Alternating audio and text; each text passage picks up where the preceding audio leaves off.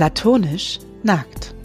Ähm, Rebecca, ziehst du dich jetzt bitte wieder an? Wir wollen doch aufnehmen. Herzlich willkommen bei Platonisch Nackt, dem Podcast, bei dem eine Psychologin und eine Schriftstellerin der Komplexität des Alltags nehmen. Scheiße, wie geht's nochmal? Fast geschafft, Rebecca. Fast, geschafft, fast geschafft.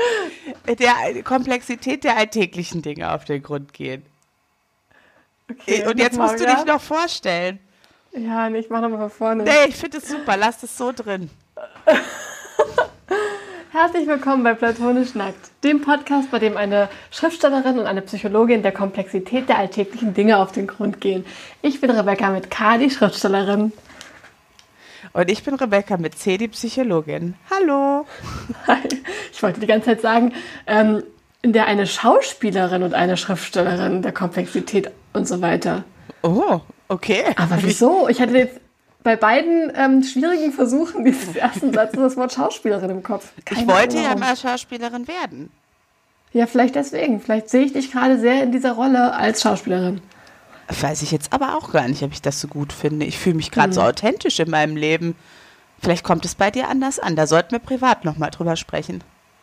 Vielleicht. Aber es heißt ja auch nicht, dass Schauspielerinnen nicht authentisch sind in ihrem Leben. Nee, das natürlich nicht. Aber da ich ja jetzt nun nicht hauptberuflich Schauspielerin bin, muss ich es ja jetzt erstmal als Kommentar auf meine, meine private Haltung dir gegenüber beziehen. Ja, ich weiß auch, ich weiß doch auch nicht. Oder meintest Ich du weiß dich doch auch nicht. und ich bin jetzt die Schriftstellerin geworden? Vielleicht. Heute ist einfach alles anders. Okay, interessant. Ja, schön. Okay, aber wir haben es ja jetzt geschafft. Wir sind da. Genau. Es geht los. und So machen wir das. Wie geht's dir? Äh, Wie hast du diesen 100 Jahre langen Januar überlebt? er war wirklich 100 Jahre lang, oder? Es ist ja schrecklich. Ja. Ich sage das ja schon seit Jahren, dass der Januar immer super lang ist. Aber dieser Mhm. Januar war der allerlängste Januar, den ich je erlebt habe. Ja. Ja. Ich- ja, ich bin da bei dir. Ich habe schon nach einer Woche gedacht, es kann doch nicht sein, dass diese Woche so lang ist, dass Silvester erst eine Woche her sein soll. Das kann doch nicht wahr sein. Was ist nur los? Also ähm, ich fand es wirklich anstrengend. Mich hat dann auch noch mal so äh, die ganze Corona-Nummer, so gerade in der ersten oder zweiten Januarwoche, noch mal richtig gekriegt irgendwie, weil es dann an der Arbeit irgendwie so gedöns war. Dann habe ich gedacht, ich muss hier, ich muss hier den Laden anzünden. Ich halte es nicht mehr aus. Und witzigerweise hatte ich jetzt letzte Woche am 31. Januar so ein Gefühl von, ach schön, morgen geht ein neues Jahr los. auch nicht schlecht. Also So, genau das, was ich ja an Silvester gesagt habe, was ich da nicht gefühlt habe, so, hatten wir ja letztes Mal drüber gesprochen, habe ich Mhm. Ja. einfach einen Monat später aber gehabt. Und ich glaube, ich mache das jetzt so, eine Freundin von mir macht das immer schon so, dass sie den Januar sozusagen als äh, 30 Tage Testlauf sozusagen, oder 31 Tage Testlauf des neuen Jahres. Das ist sozusagen, wenn du jetzt irgendwo ein Abo abschließt, dann machst du ja auch erstmal, testest du ja erstmal ja. für je nachdem, wie lange. Äh, Und dann ist sozusagen der Januar ist eigentlich ein Testmonat und es geht noch gar nicht richtig los. Es geht mit im Februar erst los. Vielleicht mache ich das jetzt auch so. Dann deprimiert mich der Januar vielleicht nicht so sehr. Ja, aber was machst du jetzt, jetzt, wenn der Januar halt echt blöd ist? Sagst du dann, nee, das Jahr nehme ich nicht? Nee, nee, also da, ich würde es eher so gefühlsmäßig jetzt eher so denken, ähm, dann ist das, dann hat das keine ähm, Relevanz für das ganze Jahr. Man hat ja, also ich finde, man hat ja schon so ein bisschen das Gefühl, so wie es ja anfängt, so wird's dann auch. Ja, das stimmt. Und wenn der Januar richtig scheiße ist, dann denkt man ja schon, na toll, jetzt habe ich eine Woche Januar gehabt, zwar übelst kacke, äh, das Jahr wird, wird nix so. Und dann ist es doch viel besser, wenn man sagt, naja, der Januar, der schlägt jetzt eigentlich noch gar nicht zu Buche. Das ist nur, nur, nur antesten, nur gucken, ob die Technik funktioniert. Und ab Februar geht's dann erst richtig los. Also so ein bisschen ein Soundcheck. Genau. L- äh, Ja, finde ich schön. so ein Lichtprobe, Soundcheck, so, ne? Und dann im Februar sagt man, okay, Vorhang auf.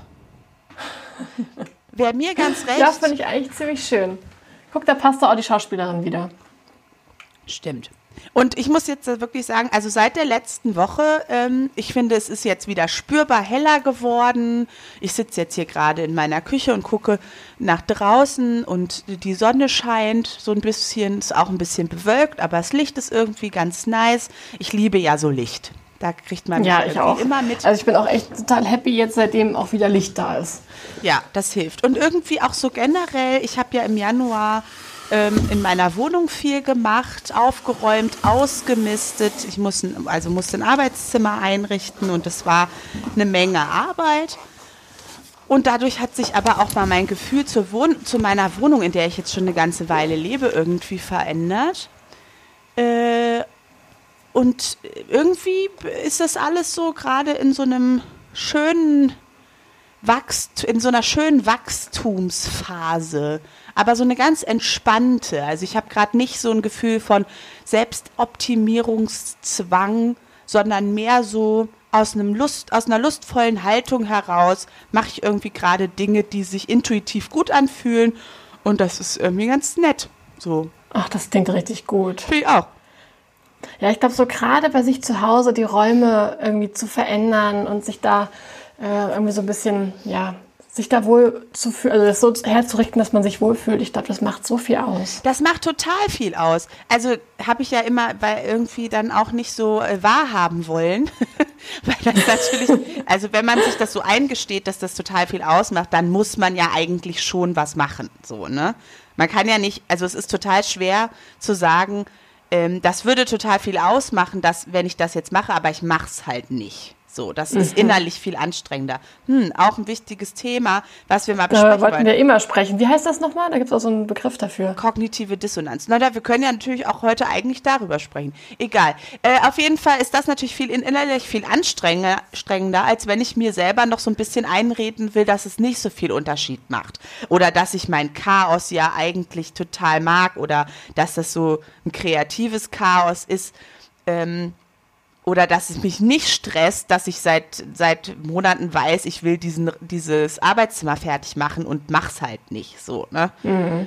Und jetzt, wo es gemacht ist. ist so ein Stressgefühl da. Total. Und jetzt, wo es gemacht ist, ist es, äh, merke ich halt total, wie sich, wie sich das verändert. So, wie ich anders in meiner Wohnung sein kann. Und wie zum Beispiel jetzt auch sowas wie Lesen überhaupt nicht mehr so ein Problem ist. Ah, das ist ja interessant. Hast du jetzt wieder angefangen zu lesen? Ja, also ich habe jetzt schon ein Buch in diesem Jahr fertig gelesen. äh, wie immer starte ich das Jahr mit, was heißt wie immer, aber wie schon jetzt, zumindest letztes Jahr auch, starte ich das Jahr mit Testlesen für dich. Äh, das habe ich dieses Jahr auch gemacht.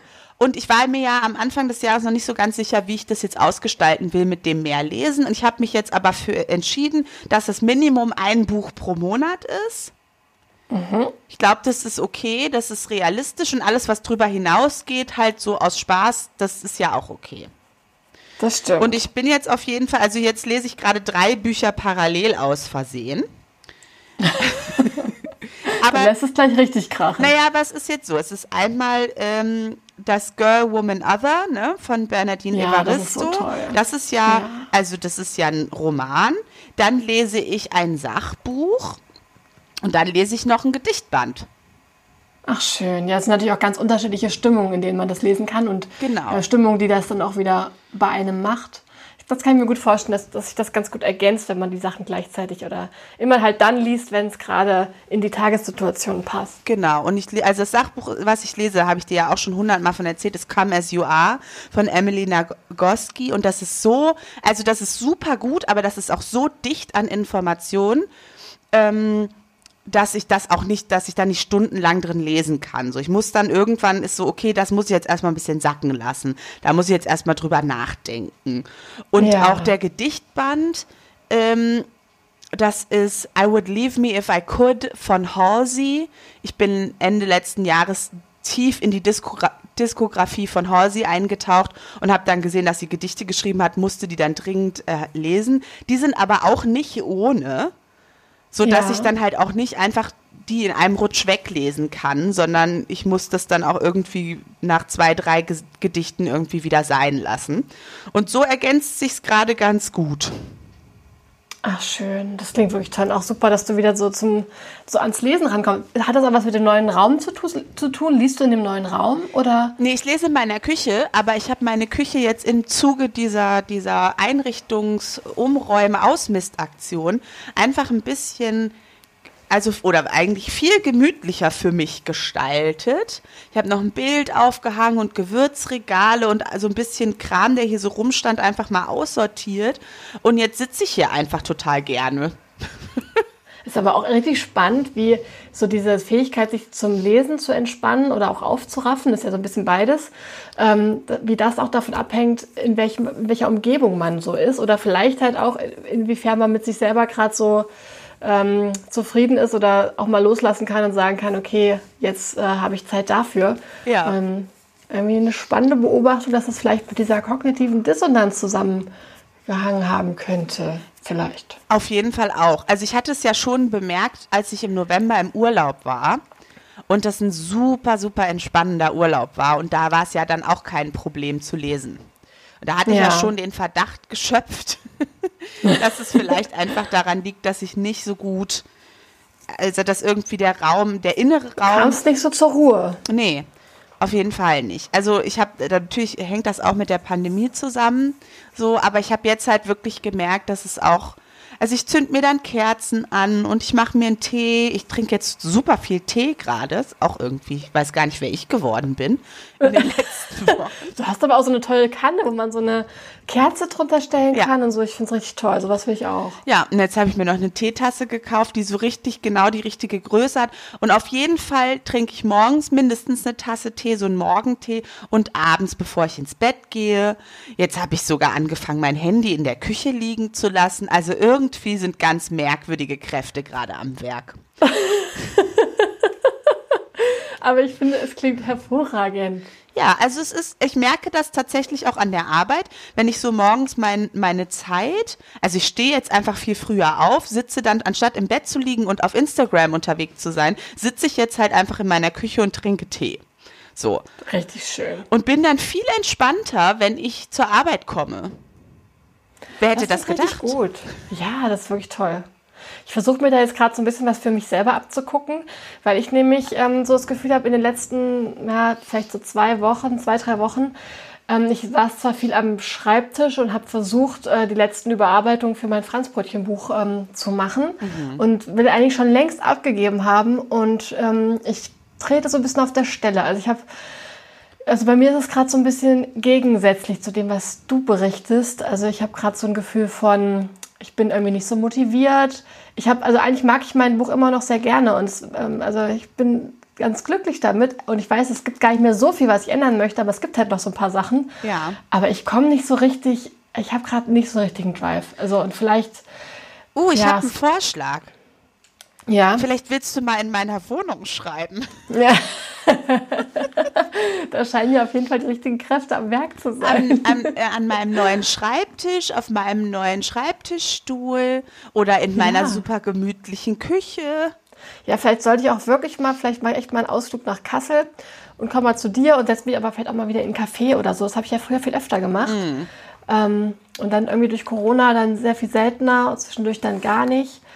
Und vielleicht brauche ich mal, also irgendwie gerade komme ich nicht so, also ich will es eigentlich so gerne abschließen und zum Punkt kommen und einfach diese Mail abschicken, aber dafür bin ich noch nicht zufrieden genug und ich habe halt jetzt auch gerade nicht die allerdringendste Deadline, also meine größte Deadline ist, dass ich eigentlich längst anfangen sollte mit Schokofabrik 3 und äh, das ist aber halt alles so ein bisschen eher in meinem Kopf und ich habe jetzt keinen keinen Druck von wegen, also dass meine Lektorin mir sagt, so, ich brauche jetzt unbedingt dringend das Manuskript, sondern das ist eigentlich relativ entspannt und das, ähm, ja, ist gerade, also irgendwie, mir fällt ja eh immer so ein bisschen der Stress leichter, wenn ich weiß, zack, zack, zack, mm. ich mhm. muss jetzt die Woche das und das alles schaffen und unterbringen und dann noch dies und dann noch jenes. Das fällt mir oft leichter, als wenn da irgendwie ganz viel, ganz viel Möglichkeiten und wenig Druck da ist. Mm.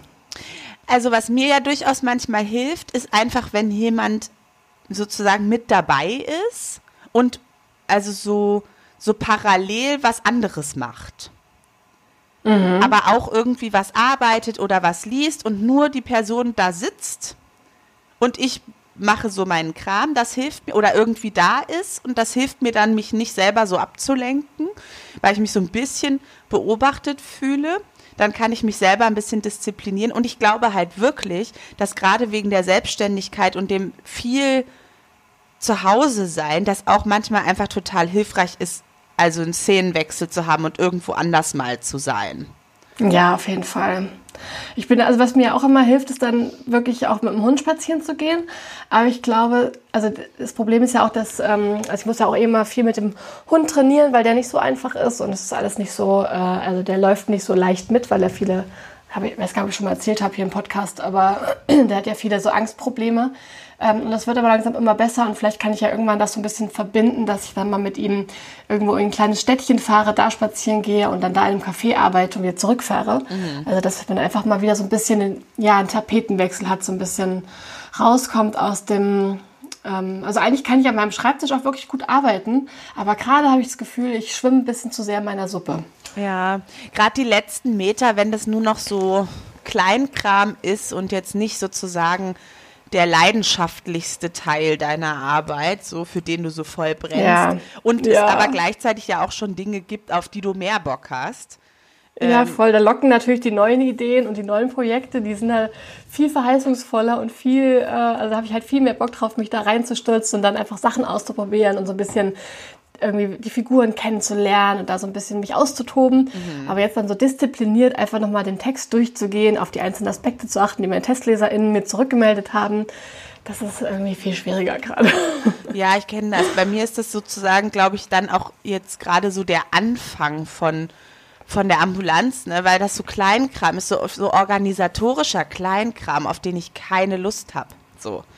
Mhm. Und dann denke ich immer so, wenn ich jetzt einfach, wenn mir das einfach jemand hinorganisieren würde und ich müsste einfach nur damit anfangen und hätte morgen den ersten Termin mit, mit einer Patientin, so das wäre überhaupt gar kein Problem. So die inhaltliche ja. Sache zu machen, ist gar kein Thema. Da mache ich mir überhaupt keinen Kopf. Ich habe einfach nur gar keinen Bock auf dieses also, ne, jetzt musste ich mir halt eine neue, ich musste mir eine SIM-Karte holen mit einer neuen Telefonnummer, die ich für die Ambulanz nutze. Jetzt muss ich erstmal noch irgendwo hin und so mit Postident das nachweisen, dass ich ich bin, bevor das irgendwie ähm, aktiviert werden muss. Dafür muss ich das erstmal ausdrucken. Ich habe zu Hause keinen Drucker, das heißt, ich muss erstmal wohin das ausdrucken. Dann muss ich dahin und das nachweisen. Dann müssen die das machen und mir eine Mail schreiben. Dann muss ich meinem Institut sagen, so, jetzt ist diese Telefonnummer nutzbar und da könnte ich schon wieder aufhören. Ja, ich weiß ganz genau, was du meinst. Da habe ich schon echt aus, schon wenn ich das höre, kriege ich ganz eklige Gefühle. ich hatte jetzt das Problem, ähm, ich hatte letztes Jahr einfach verpeilt, dass ich jetzt Umsatzsteuer zahlen muss. Also man, es gibt ja irgendwann so einen Punkt, da bist du keine Kleinunternehmerin mehr, da muss man Umsatzsteuer zahlen. Und ähm, das sind halt solche Themen, ich, also Steuern und überhaupt so, so Finanzamtssachen, da habe ich dann immer schon, also da wird mir schon ganz anders, wenn ich diese Wörter nur höre. Aber es gehört halt leider total zur Selbstständigkeit dazu und ich habe es halt total verpeilt, dass ich das ähm, schon längst hätte machen müssen. Das heißt, ich musste jetzt sämtliche Rechnungen korrigieren, ähm, meinen ganzen Auftraggebern irgendwie neue Rechnungen zuschicken, Stornorechnungen zuschicken, ähm, denen das alles erklären. Da, also, und irgendwie da kriege ich schon schlechte Laune, wenn ich sowas machen muss. Also ich habe ja. Und dann musste ich doch zwischendurch beim Finanzamt anrufen. Und das, äh. also hast du schon mal beim Finanzamt angerufen? Nein, weil ehrlich gesagt habe ich schon immer einen Steuerberater. Ja, ich habe jetzt habe ich ja auch zum Glück eine Steuerberaterin, Gott sei Dank. Aber die hat halt gesagt, ich muss erstmal beim Finanzamt anrufen, um ähm, um mich irgendwie freischalten zu lassen als äh, also für meine Unternehmenssteuernummer. Ah. Muss, äh, muss, die, muss der irgendwie so ein Signal setzen, dass das jetzt äh, genehmigt wird. Und dann hat er mich erstmal am Telefon angeflaumt, dass es ja schon auch in meiner Verantwortung liegt, das rechtzeitig zu machen, wenn ich ah. selbstständig bin. Und ich so, ja, deswegen rufe ich sie ja jetzt gerade an. Deswegen bin ich jetzt hier am Telefon. Ja, ich weiß, ich habe es zu spät gemacht. Es tut mir leid. Ja, aber es ist auch alles so kompliziert und undurchsichtig und es ist ja auch deren Job sozusagen. Die haben das doch gelernt so, äh, wir halt nicht. Aber deswegen, ich habe von Anfang an, seitdem ich arbeite, also das wäre sicherlich nicht nötig gewesen. Ich hätte, könnte jetzt gerade noch, weil ich ja noch nicht selbstständig bin, ähm, das wird jetzt komplizierter mit der Ambulanz dann, aber ähm, bis jetzt war meine Steuer, glaube ich, super simpel und ich hätte es selber machen können. Aber ich wusste auch, ich habe da gar keinen Bock drauf. Ja. Und ja. ich weiß, ja, dass es gibt ja auch einfach so viele Sachen, die man nicht weiß. Rausschiebe, rausschiebe, rausschiebe, dann liegt das, dann muss ich und dann und so habe ich gleich gesagt, hier Steuerbereiter zahle ich für Geld, ist mir egal. Jetzt sammle ich einfach alles, was ich dem geben muss, dann gebe ich dem das und fertig. Ja, ja, das ist wirklich. Aber irgendwie, es gibt so Sachen, wo ich, wo ich weiß, da mache ich mich unglücklich mit. Und wenn ich es irgendwie mög, also wenn ich das auslagern kann, dann äh, ja, mache ich ja. das. Jetzt überlege ich auch gerade, ähm, vielleicht sollten wir auch mal eine Folge machen zum Thema Selbstständigkeit. So sich selbstständig machen. Oh ja, gute Idee. Ich weiß nämlich Sache. noch nichts darüber. Und du machst das ja jetzt auch. Von daher lass uns das doch mal, vielleicht, vielleicht machen wir das nächsten, vielleicht schon nächsten Monat oder so, können wir ja nochmal drüber sprechen. Ja. Schreiben wir uns mal auf. Das ist eine gute Idee. Ja, aber vielleicht sollten wir heute mal zu unserem Thema kommen. Wir haben jetzt schon zwei Themen angeteasert, die wir heute nicht besprechen. Genau, darum geht es heute übrigens nicht. Ja, oh, wir haben auch schon relativ viel. Aber das, ich denke, so wird es jetzt halt sein. Dadurch, dass wir jetzt nur noch einmal im Monat bis auf weiteres Folgen aufnehmen, ist halt das Geplänkel am Anfang natürlich ein bisschen länger. Das stimmt. Es gibt ja auch einfach mehr zu erzählen, was genau. man, was alles passiert ist. Gut, aber das ja, Thema aber, heute. Genau, wir hatten ja, also du hattest auch vorgeschlagen, wir sprechen mal über Diagnosen. Ja. Und ich finde das ein sehr spannendes Thema, also gerade im psychologischen Bereich, ähm, weil ich weiß ja schon länger von dir, dass du nicht so der Fan von Diagnosen bist. Und darüber können wir heute einfach mal diskutieren. Warum eigentlich? Und erzähl mal, wie du darauf kommst. Ja, also das Thema hat mich in den letzten Wochen tatsächlich auch wieder mehr beschäftigt. Ähm, und ich denke, ja, die Kurzfassung ist, ich bin kein Fan von Diagnosen, aber es gibt natürlich, also ich bin kein Fan von Diagnosen, weil das so kompliziert ist und aber anmutet, als wäre es einfach so. Also du kriegst irgendwie ein Label und das bedeutet was.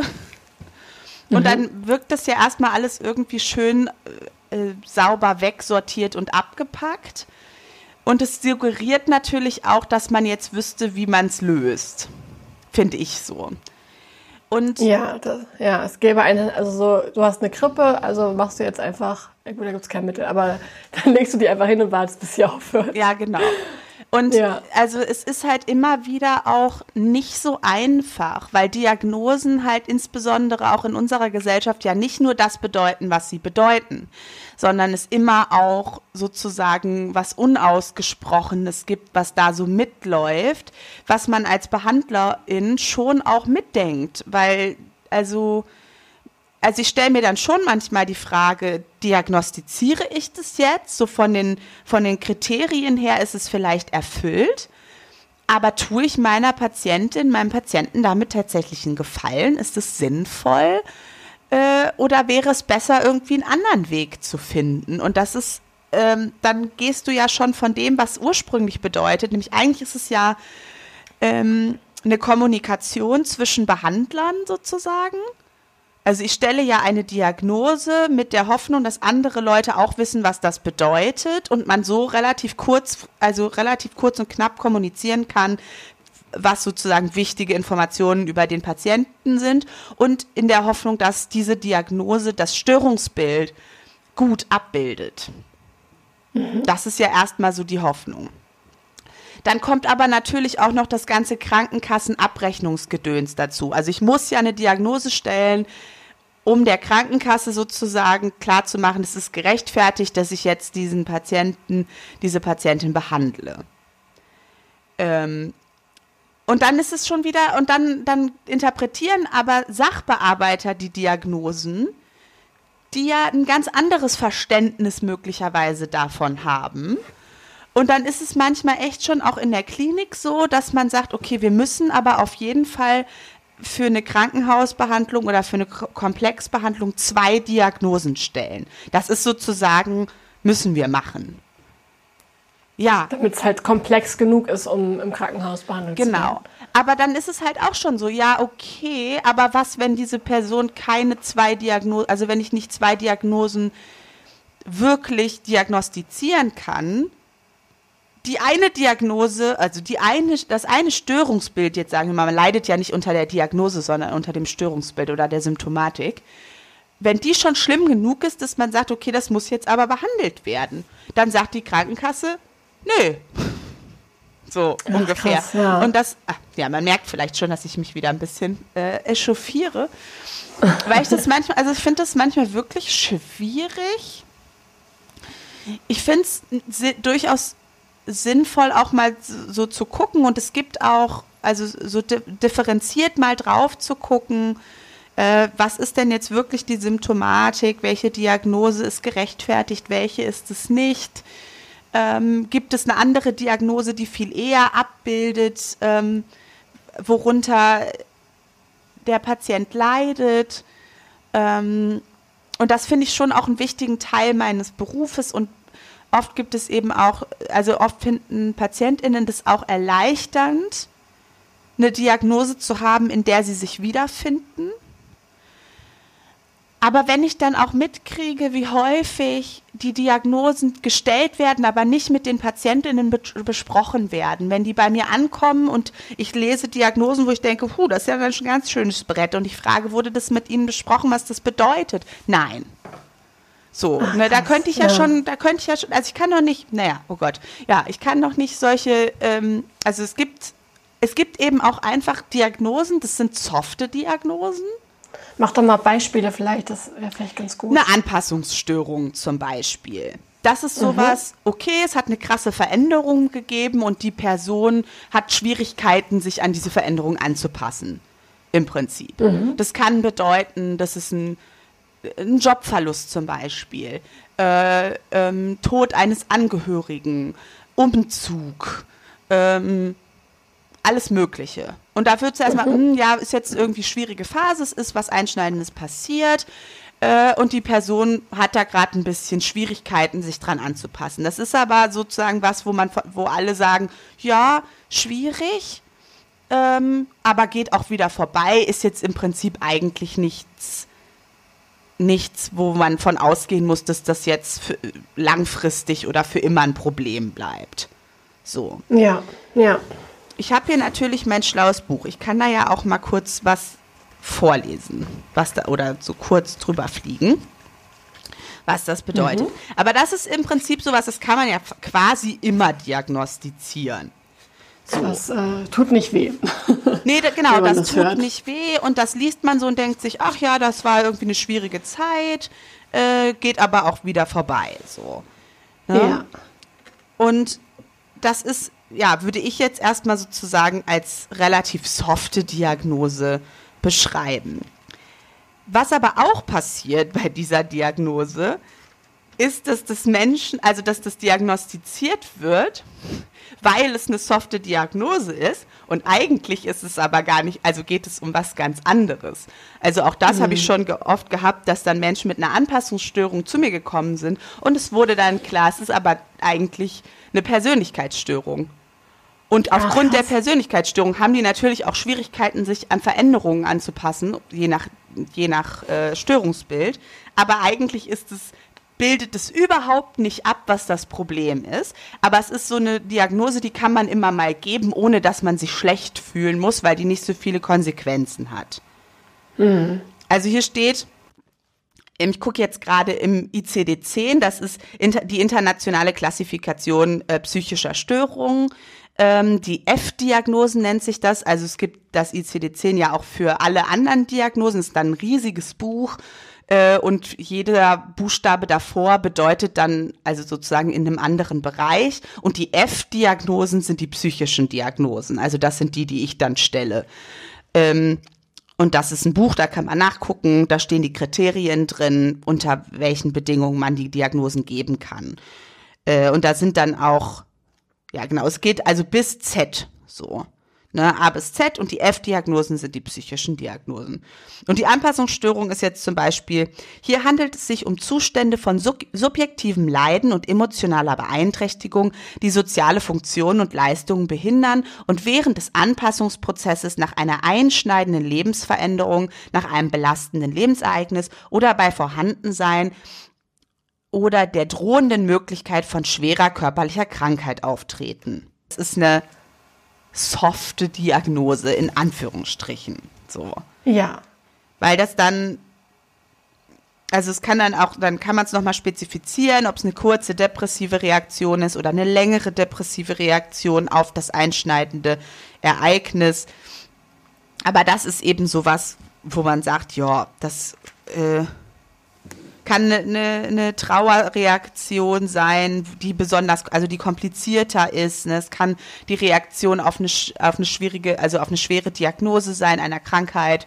Ähm, wo man jetzt aber sagen würde, ja, das ist schon vielleicht ein bisschen heftig in der Reaktion oder es dauert ein bisschen lange, aber es ist schon erstmal inhaltlich nachvollziehbar, warum das schwierig mhm. ist und die Person wird das wahrscheinlich Vielleicht braucht sie ein bisschen Unterstützung. Das wäre dann so vielleicht auch Kurzzeittherapie, wo man sagt, okay, das ist jetzt gerade ein isoliertes Problem. Das müsste man mal bearbeiten, warum das so schwierig ist. Und dann ist es aber auch wieder gut. Ja. So. Ja. Und das kann man, also das. Oh. Und das wird dann öfter einfach diagnostiziert, um. Äh, aber auch findest du falsch diagnostiziert, oder? Ja, ja, also das ist mir schon oft passiert, also oft begegnet Lass das, was heißt falsch? Also, wo man sagt, ja, okay, das kann jetzt, wenn man sich nicht damit beschäftigt, warum das so ist.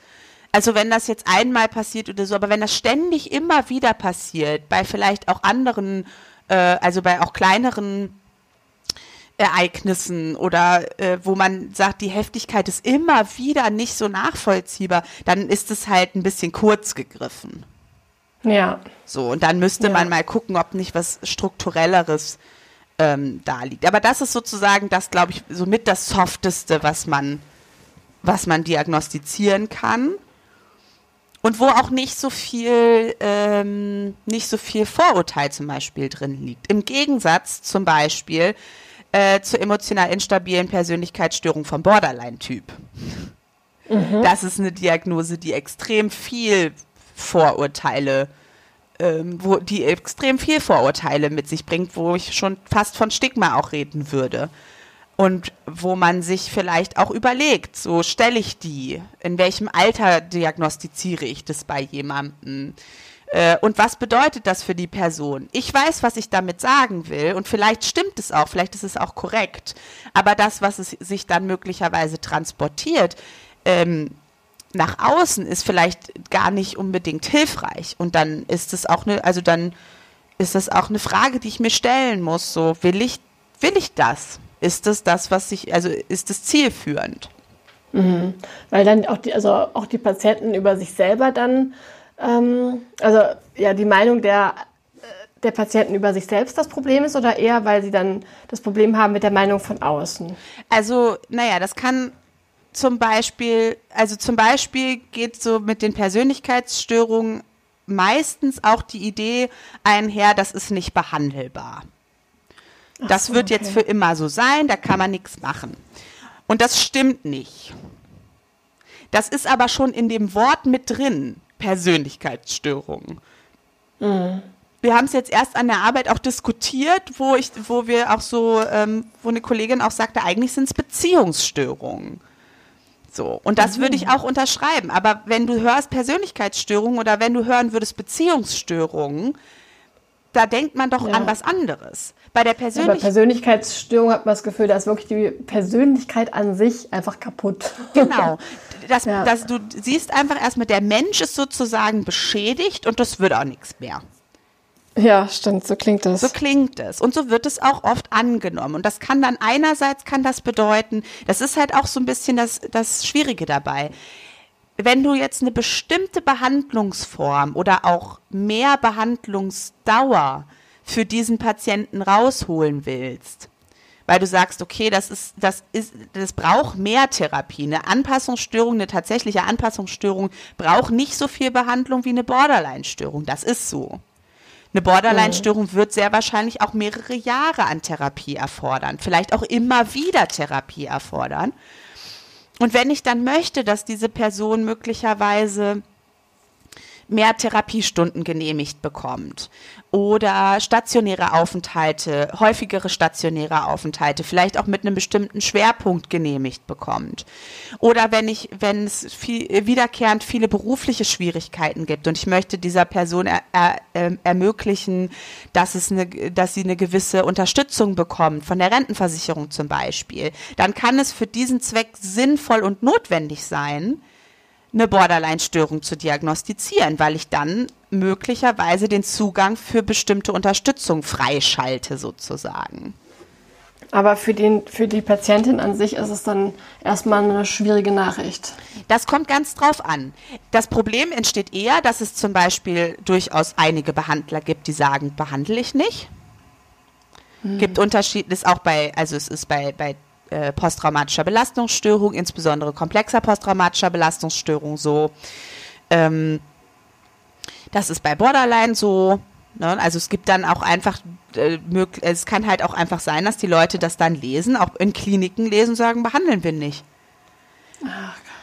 Und das ist die andere Seite, dass es auf der einen Seite vielleicht notwendig ist, um bestimmte Therapieangebote überhaupt zu bekommen, dass aber durchaus auch sein kann, dass Therapieangebote verwehrt werden, weil da so viel äh, Vorurteil auch mit drin hängt. Und warum behandeln viele Borderline? Oder vielleicht erklärst du erstmal kurz, was Borderline eigentlich ist. Ja, das ist ja auch nicht so einfach. Genau das ja. ist das Ding, weil natürlich du hast bestimmte Kriterien, die erfüllt sein müssen, aber davon müssen nicht alle erfüllt sein, sondern nur ein paar. Das heißt, es ist halt immer auch irgendwie eine ganz unterschiedliche Kombination von ähm, von Kriterien, die dafür sorgen können, dass die eine Borderline-Störung nicht so aussehen muss wie die andere Borderline-Störung. Aber das mhm. typische Bild, dass man das sozusagen von der Borderline-Störung transportiert wird, ist einmal dieses von sehr heftigen, von sehr heftiger, intensiver und wechselnder Beziehungsgestaltung. Idealisierung auf der einen Seite, du bist der tollste Mensch äh, der Welt, du darfst mich auf keinen Fall verlassen. Und dann auf der anderen Seite, du hast, bist meinen Erwartungen nicht gerecht geworden, du bist das allerletzte. Also zwischen Idealisierung und Entwertung hin und her sozusagen. Ähm, dann einerseits mhm. aber auch noch ein, ein unsicheres Selbstgefühl. Das kann sich darin äußern, dass immer wieder sozusagen neue Identitäten ausprobiert werden, dass immer wieder heftige Veränderungen auch so im Äußeren, im Stil, in dem, was, in, was Interessen sind, ähm, ähm, deutlich werden, dass auch die Freundschaften eher kurzlebig sind auch die Beziehung, die romantischen Partnerbeziehungen eher kurzlebig sind, aber dafür eben sehr heftig und intensiv. Und was eben häufig dann damit auch einhergeht, ist eine innere Leere und ähm, teilweise dann auch selbstverletzendes Verhalten. Und das ist zum Beispiel etwas, was passiert, dass selbstverletzendes Verhalten mit einer Borderline-Störung gleichgesetzt wird. Und dass ich das schon ah. relativ häufig erlebt habe, dass dann Leute eine Borderline-Störung diagnostiziert bekommen, weil sie sich selbst verletzen. Es gibt aber ganz viele Gründe dafür, warum Menschen sich selbst verletzen. Ist zum Beispiel auch ganz, ganz häufig bei Posttraumat oder komplexer posttraumatischer Belastungsstörung so. Da gibt es natürlich auch viel Überlappung. Ähm, ja. Und das ist dann eben was, also dann kommen die Leute bei mir an und es ist in der Beziehung überhaupt nicht spürbar, dass die Borderline sind, so. Ähm, aber die haben sich halt selbst verletzt und dann wird da irgendwo der Stempel draufgekriegt und dann kriegt das mal wieder los. Ne? Wenn das da einmal mhm. steht, dann schreiben das halt auch viele Behandler voneinander ab. Das ist so. Ähm, und dann ist das ist gar nicht so einfach. Ja, es ist gar nicht so und warum wollen das viele nicht behandeln? Borderline ist zum Beispiel? Naja, wenn du dir mal vorstellst, wie anstrengend das sein kann mit jemandem, der eine derartig heftige Beziehungsgestaltung hat, wo du auf der einen Seite idealisiert wirst und dann auf einmal kriegst du es richtig von hinten durch die Brust ins Auge, wie scheiße du bist, das ist anstrengend. Also auch einfach für die TherapeutInnen. ja, auch einfach für ja. die Therapeutin. Das ist richtig. Also, weil dann hast du, du wirst sozusagen auch da, da verführt. Es geht dann immer so in so eine Enge. Du bist der, der einzige Mensch, der die Person versteht und du musst, und das ist ganz wichtig und die brauchen dich. Und dann, wenn du anfängst zu sagen, okay, aber irgendwo ist ja eine Grenze, ich kann ja nicht alles geben, was jemand von mir braucht, das funktioniert gar nicht dann ist halt ganz, dann bist du halt ganz schnell der Arsch. Das merkt man in Kliniken auch viel im Team. Dann hast du oft so eine Fraktion, ähm, die total auf der Seite der Patientin sind, die äh, ganz fürsorglich sind, die die beschützen wollen und auf der anderen Seite vielleicht dann den ganzen Ärger. Äh, ganz typisch auch so eine Spaltung, ne, dass dann irgendwie ähm, über mich zum Beispiel bei Kollegen geredet wird und ja, also irgendwie geht das auch nicht und ich würde eigentlich gerne lieber zu jemand anders und ähm, dass dann überall sozusagen so Nebenschauplätze aufgemacht werden und das ist anstrengend. Das ist wirklich anstrengend. das kann dann auch richtig so ein TherapeutInnen-Team spalten. Irgendwie. Ja. das, also spätestens daran könnte man es eigentlich merken, dass man mal in die Richtung Borderline gucken muss, weil das ist so ein ganz typisches, ein ganz typisches Geschehen. Ja. Ah, also ich als Außenstehender habe ja oft dann eher so das Gefühl, die TherapeutInnen, die sind da so, die stehen cool da drüber und da passiert nicht so viel bei denen und die hören sich das an und nicken wissend und verstehen alles. Ähm, nee. Und es berührt die nicht so selber, mhm. aber das ist natürlich total das falsche Bild. Also erstens mal ähm, kann man, glaube ich, so gar nicht gut, also ich glaube das nicht, also ich, das ist nicht die Art und Weise zu arbeiten, die ich vertrete. Ich gehe mit meinen Patienten in Beziehung. Das ist meine ja. Arbeit. Ich gehe in Beziehung. Und natürlich berührt mich das. Und natürlich macht es was mit mir. Und ich, es ist natürlich meine Aufgabe zu reflektieren, was das mit mir macht. Aber je, je struktureller die Störung, wir sprechen auch von frühen Störungen, ähm, also meistens, wenn wir benutzen wir das Wort Persönlichkeitsstörung, wird gar nicht so häufig benutzt bei uns tatsächlich im kollegialen Austausch. Wir sprechen eher von frühen Störungen, also von Störungen, die einfach schon früh in der Kindheit angefangen haben, die die Entwicklung beeinflusst haben und dann eben auch die Beziehungsgestaltung. Und je früher die Störung, desto mehr macht es mit dir weil es oft auch eben Situationen sind, die präverbal stattgefunden haben, für die es gar keine Worte gibt und dann werden die ausagiert. So nennen wir das. Also es wird in die Beziehung gebracht und im Zweifelsfall kriegst du dann Gefühle in dich reingelegt, jetzt mal so formuliert, die gar nicht deine eigenen sind. Was ich schon für Wut erlebt habe und für Traurigkeit und für Verzweiflung, die überhaupt nicht meine eigene war. Ähm, aber das macht natürlich was mit mir, ist super anstrengend. Boah, das, ja, das klingt wirklich heftig. Und trotzdem ist halt so dieses, naja, da ein Label drauf zu packen, also nicht jeder Mensch mit einer Borderline-Störung ist so wie der andere. Das kann ich kann mir aber halt vorstellen, sein. das hattest du ja ganz am Anfang auch gesagt, dass es für PatientInnen aber auch was ähm, Tröstliches haben kann, mhm. dann zu wissen, es gibt ein Wort dafür. Ja. Also jetzt muss jetzt nicht unbedingt Borderline sein, aber jetzt mal jetzt allgemein mhm. Diagnose.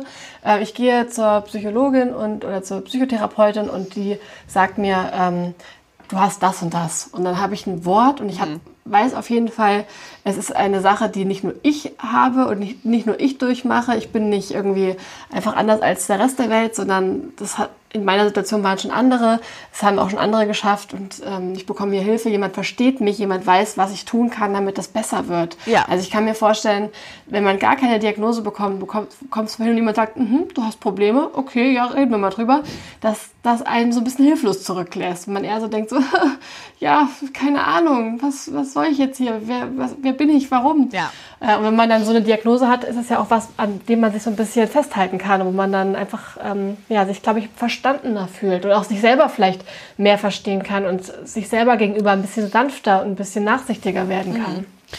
Das ist auch so. Also gerade wenn es so um Persönlichkeitsstörungen geht, also ich bin da zurückhaltend, ich prüfe das ähm, und dann bespreche ich das mit den Patienten innen, indem ich tatsächlich auch die Kriterien mit denen durchgehe und einfach mal ganz konkret gucke, okay, was bedeutet denn das? Finden sie sich darin wieder? Und ganz oft mache ich dann die Erfahrung, dass dann Menschen, die wirklich eine Persönlichkeitsstörung haben, so heißt es jetzt aktuell nochmal, auch wenn ich mit dem Namen nicht so einverstanden bin, ähm, dass die das, dass die sich da wiederfinden und dass die auch sagen können, ja, das ist so. Und dann ähm, hat man auch eine ganz andere Ebene darüber zu reden, was das bedeutet. Ähm, und dann können die das häufig annehmen. Also ich habe gar, ich habe selber auch immer durchaus ein bisschen Hemmungen, wenn ich das diagnostiziere. Und ja. ähm, denke dann immer, oh, ich will jetzt aber auch nicht, dass das kränkend ist, so, ne, wenn, wenn, weil es klingt so wie, ja, ihre Persönlichkeit ist kaputt, ne? So, ja. das ist natürlich, ja. kann natürlich auch kränkend sein. Ja. Aber ich ja, Es geht ja wirklich um die Persönlichkeit, es geht ja dann wirklich so um ein Selbst, also schon allein dieser Begriff, es geht ja dann um meinen Charakter sozusagen. Ja. Aber wenn man. Das ist natürlich nicht das gleiche Persönlichkeit und Charakter, aber man hat das ja schnell zusammengebracht irgendwie. Ja, es fühlt sich auf jeden Fall sehr an, wie es ist nicht, es ist nicht eine Krankheit, die ich habe, sondern ich bin falsch oder ich bin mhm. gestört. Ich bin gestört. So, ne? Ja. ja. ja. Ähm, und dann ist das natürlich auch heikel, aber ich habe tatsächlich die Erfahrung gemacht, dass wenn ich ganz offen mit den Leuten darüber rede, so Ähm, und das mache ich eigentlich immer, auch wenn ich mir unsicher bin und wenn ich sage, okay, ich bin mir noch nicht ganz sicher, diese beiden Dinge oder ich, das ist so ähnlich wie das und hm, wo finden Sie sich denn wieder? Ich bespreche das dann mit meinen PatientInnen einfach ganz offen, auch welche Gedanken ich mir dazu mache. Ähm, ja. Und oft ist es gut möglich, dann zu so einer, ich sag mal, zu einer Einigung in Anführungsstrichen zu kommen, aber so eine, so eine, so eine Ebene zu finden, wo die PatientInnen sagen können, ja, das, da finde ich mich wieder und meine Schwierigkeiten werden da drin abgebildet. Und dann ist es natürlich auch, dann kann es sehr hilfreich sein. Mhm. Insbesondere ist es auch, ähm, also ich arbeite ja jetzt viel im Traumabereich und da merke ich es ähm, ganz häufig, wie wichtig das ist, das vernünftig zu diagnostizieren. Ähm, da kommen wir dann nochmal gleich zu einem anderen Problem, was mit den Diagnosen ist. Aber ähm, das hat oft auch so gerade die komplexen Traumatisierungen ähm, und die, also die komplexe posttraumatische Belastungsstörung hat viel Überlappung mit anderen Störungen. Ähm, und häufig werden dann andere Diagnosen gestellt, von Menschen, die nicht so traumainformiert sind, die sich nicht so gut auskennen. Und das bildet im Prinzip das Problem gar nicht ab. Und das, was dann behandlungstechnisch nötig ist, wird dann natürlich nicht gemacht, weil es wird was also es wird dann in erster Linie eine Depression behandelt. Die Depression ist dann aber häufig eben komorbid und es ist eigentlich sozusagen die posttraumatische Belastungsstörung steht im Vordergrund und die Depression ist eine Reaktion darauf. Mhm. Ähm, oder es ist, wird eine Borderline-Störung diagnostiziert und es ist aber, also naja, es ist halt so, viele oder die allermeisten Menschen, die Borderline, eine Borderline-Störung haben, sind auch traumatisiert, haben aber vielleicht nicht unbedingt eine PTBS-Symptomatik entwickelt. Deswegen gibt es da viele Überlappungen. Oder es ist eben durchaus beides. Aber manchmal wird eben Borderline draufgeschrieben und es ist aber eigentlich eine KPTBS. Und ähm, das sind so Feinheiten, da muss man mal gucken. Und da erlebe ich es aber auch immer wieder als sehr wichtig, das klar zu benennen ja. und als sehr hilfreich. Was ich aber auch immer wieder erlebe, ist so, wenn ich da eine Diagnose stelle und sage so das und das, dann ja, oh, es wird immer mehr. So, ich, ich kriege immer mehr Diagnosen, weil sie dann schon überall immer eine andere Diagnose bekommen und schon mit so einer Latte an Diagnosen äh, kommen. Deswegen bemühe ich mich schon auch immer mal auszusortieren und nicht einfach alles zu übernehmen. Stimmt, wenn man so eine ewig lange Liste hat, was alles nicht stimmt. Ja. Das ist ja furchtbar. Und es passiert eben auch immer wie, also es gibt eigentlich klare Regeln, dass man bestimmte Dinge nicht miteinander äh, diagnostizieren darf. Zum Beispiel eine Anpassungsstörung und eine Depression darf man eigentlich nicht gleichzeitig stellen, weil entweder ist das eine oder das andere.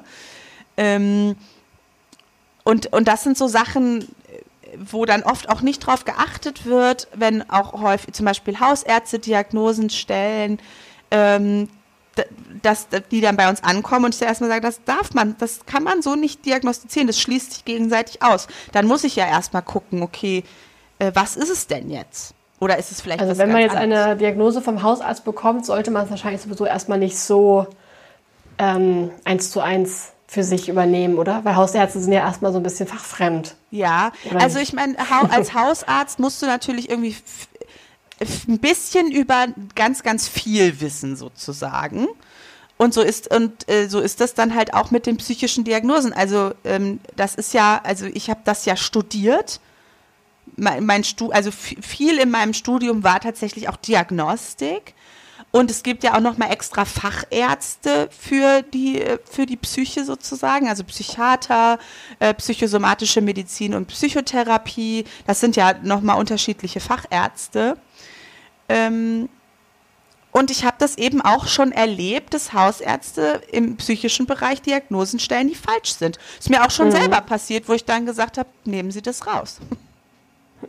ja. Das stimmt Dazu fällt mir auch noch eine, also habe ich eigentlich noch eine andere Frage, die jetzt ein bisschen davon wegführt, aber ähm, jetzt, wenn man überhaupt also auf das Thema Diagnosen guckt, auch beim Hausarzt und so, was ich mich öfters schon mal gefragt habe, man sagt ja auch manchmal, ähm, eine Depression ist halt einfach genauso eine Krankheit wie eine Grippe oder so.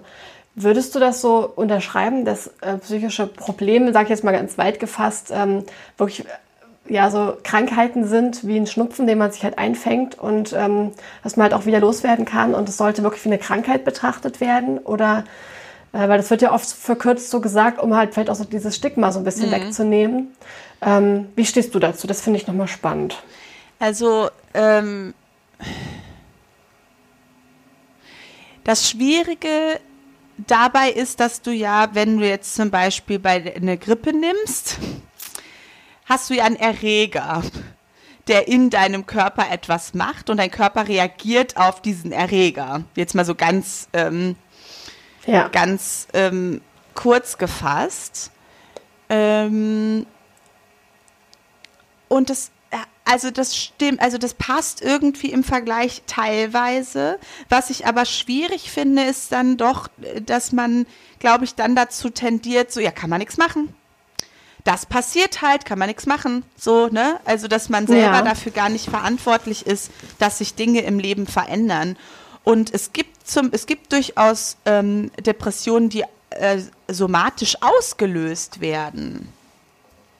So, also dass es, äh, also dass irgendwie hirnphysiologisch was ist oder wenn die Schilddrüse zu, äh, mit der Schilddrüse was ist, kann das ja auch passieren. So, und dann wäre, würde die Depression wahrscheinlich besser werden, ähm, wenn man das behandelt, was es auslöst, zum Beispiel wenn die Schilddrüse wieder funktioniert oder es gibt ja auch Depressionen, die durch die Pille ausgelöst werden. Wenn ich die Pille dann nicht mehr nehme, geht die Depression auch weg. So, das gibt es natürlich. Ja. Aber das ist jetzt nicht bei jeder Depression so. Und häufig ist, ist, also in meinem Erleben gibt es dann schon etwas im Leben, wo man sich mit auseinandersetzen müsste. Und wo man vielleicht auch was verändern muss. Mhm. Was, ich, was ich erlebe in, im depressiven Bereich ist es ganz häufig Abgrenzungsthematik dass Menschen sich nicht gut abgrenzen können und die Depression das sozusagen für die erledigt. Also ich beschreibe das immer so als Käseglocke, die sich so drüber stülpt und es kommt nichts mehr rein und es geht nichts mehr raus. Hm. Und das wird mir immer wieder passieren, wenn ich mich immer wieder überfordere, wenn ich immer wieder Ja sage, obwohl ich Nein meine, wenn ich mir nicht ausreichend Zeit für mich nehme. Und dann kann das natürlich immer wieder eine Reaktion sein. Aber das Problem ist ja dann trotzdem unterliegend sozusagen mein, meine Abgrenzungsthematik. Mhm. Also es ist nicht einfach, ähm, es ist dann auch oft was Inneres, was mit mir selber zu tun hat nicht, und nicht unbedingt ähm, etwas, was von außen kommt und ähm, ja, also wo man einfach dann das wieder auskurieren oder wegtherapieren muss und dann ist alles wieder gut sozusagen, sondern. Also ich sehe in, in, in meiner Arbeit, dass psychische Erkrankungen Reaktionen sind und Lösungsversuche. In mhm. erster Linie ist es ein Lösungsversuch und ich reagiere auf, auf etwas oder ich versuche etwas, was in mir schwierig ist oder wo mir Fähigkeiten fehlen, irgendwie anders zu lösen. Und ich bin, also ich arbeite ja tiefenpsychologisch, also natürlich beschäftige ich mich mit dem, was, was in der Tiefe liegt sozusagen, was der, der Hintergrund ist. Ähm, und gehe dann auch davon aus, dass eben die psychischen Erkrankungen auch einen tiefer liegenden Auslöser haben, mit dem ich mich letztendlich beschäftigen muss. Mhm. Natürlich ist es dann auch wichtig, wenn ich eine Depression habe, dass ich, dass ich mich bewege und dass ich Struktur habe. Und es gibt natürlich so Verhalten, was es sozusagen besser oder schlechter machen kann. Aber wenn ich mich nicht mit dem Kernthema auseinandersetze, wird es wahrscheinlich immer wieder auftreten. Mhm. Ist meine Haltung. Also wäre dann halt eher so, also jetzt eine ähm, ja, eine psychische Erkrankung wie eine Krankheit zu behandeln, wäre dann eher so ein bisschen Symptomarbeit, sage ich jetzt mal, um jetzt im, in dem Vergleich mit den medizinischen Krankheiten zu bleiben. Jetzt ist natürlich die Frage, ob nicht auch im medizinischen Bereich Erkrankungen oder Krankheiten ein Lösungsversuch des Körpers sind. Ne? Ja, also ja. ähm, da bin ich jetzt, also zum Beispiel ist ja dann so, ja so, so grippale Symptome eigentlich ja ein Zeichen dafür, dass das Immunsystem gerade versucht, das mit dem Erreger irgendwie in den Griff zu kriegen. Ne? Mhm. Ähm, von da bin ich jetzt nicht fit genug.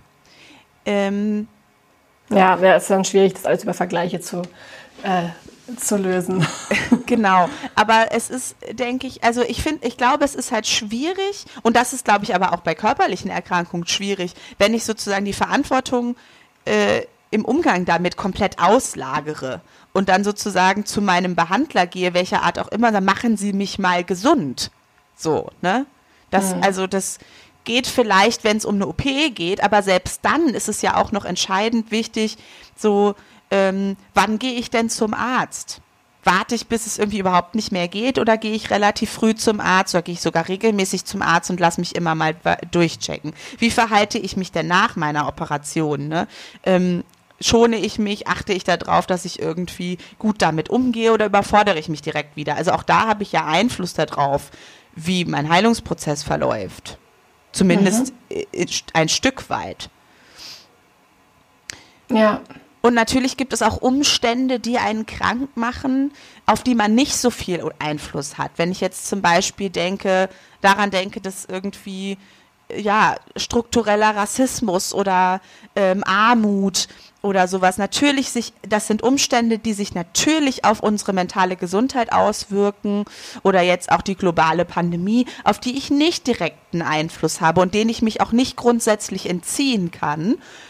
Ähm, und da geht es dann natürlich, oder da ist dann, da ist dann schnell sozusagen die Verantwortung beim Individuum. Ja, da muss man jetzt mal öfter spazieren gehen, dann wird das schon ja. mit der Depression. So. Ja. Und diese Balance finde ich total schwierig. Äh, wie viel ist dann auch Struktur, System, wie viel ist Selbstverantwortung ähm, und wie viel kann man dann so externalisieren an Verantwortung. Das ist ein total komplexes Gefüge sozusagen, hm. das ich nicht so einfach finde zu navigieren und wo ich glaube auch immer wieder denke, das muss man dann auch individuell rausarbeiten. Weil wenn ich mit, einem, mit einer Patientin erarbeite, welche Faktoren sozusagen ähm, symptomverstärkend oder aufrechterhalten sind, sind und ich komme dann zu dem Punkt, dass es eben auch sowas wie, wie ja, Rassismuserfahrungen im Alltag sind, dann dann geht es, kann ich natürlich auch ein Stück weit damit arbeiten, wie kann ich damit umgehen, aber es wird belastend bleiben. Ja, das stimmt. Und das kann ich ja auch nicht wegtherapieren, so komplett. So. Ja, ja, das, das stelle ich mir richtig schwierig vor, damit umzugehen. Und so ist es. Mit solchen Thematiken dann in der Therapie.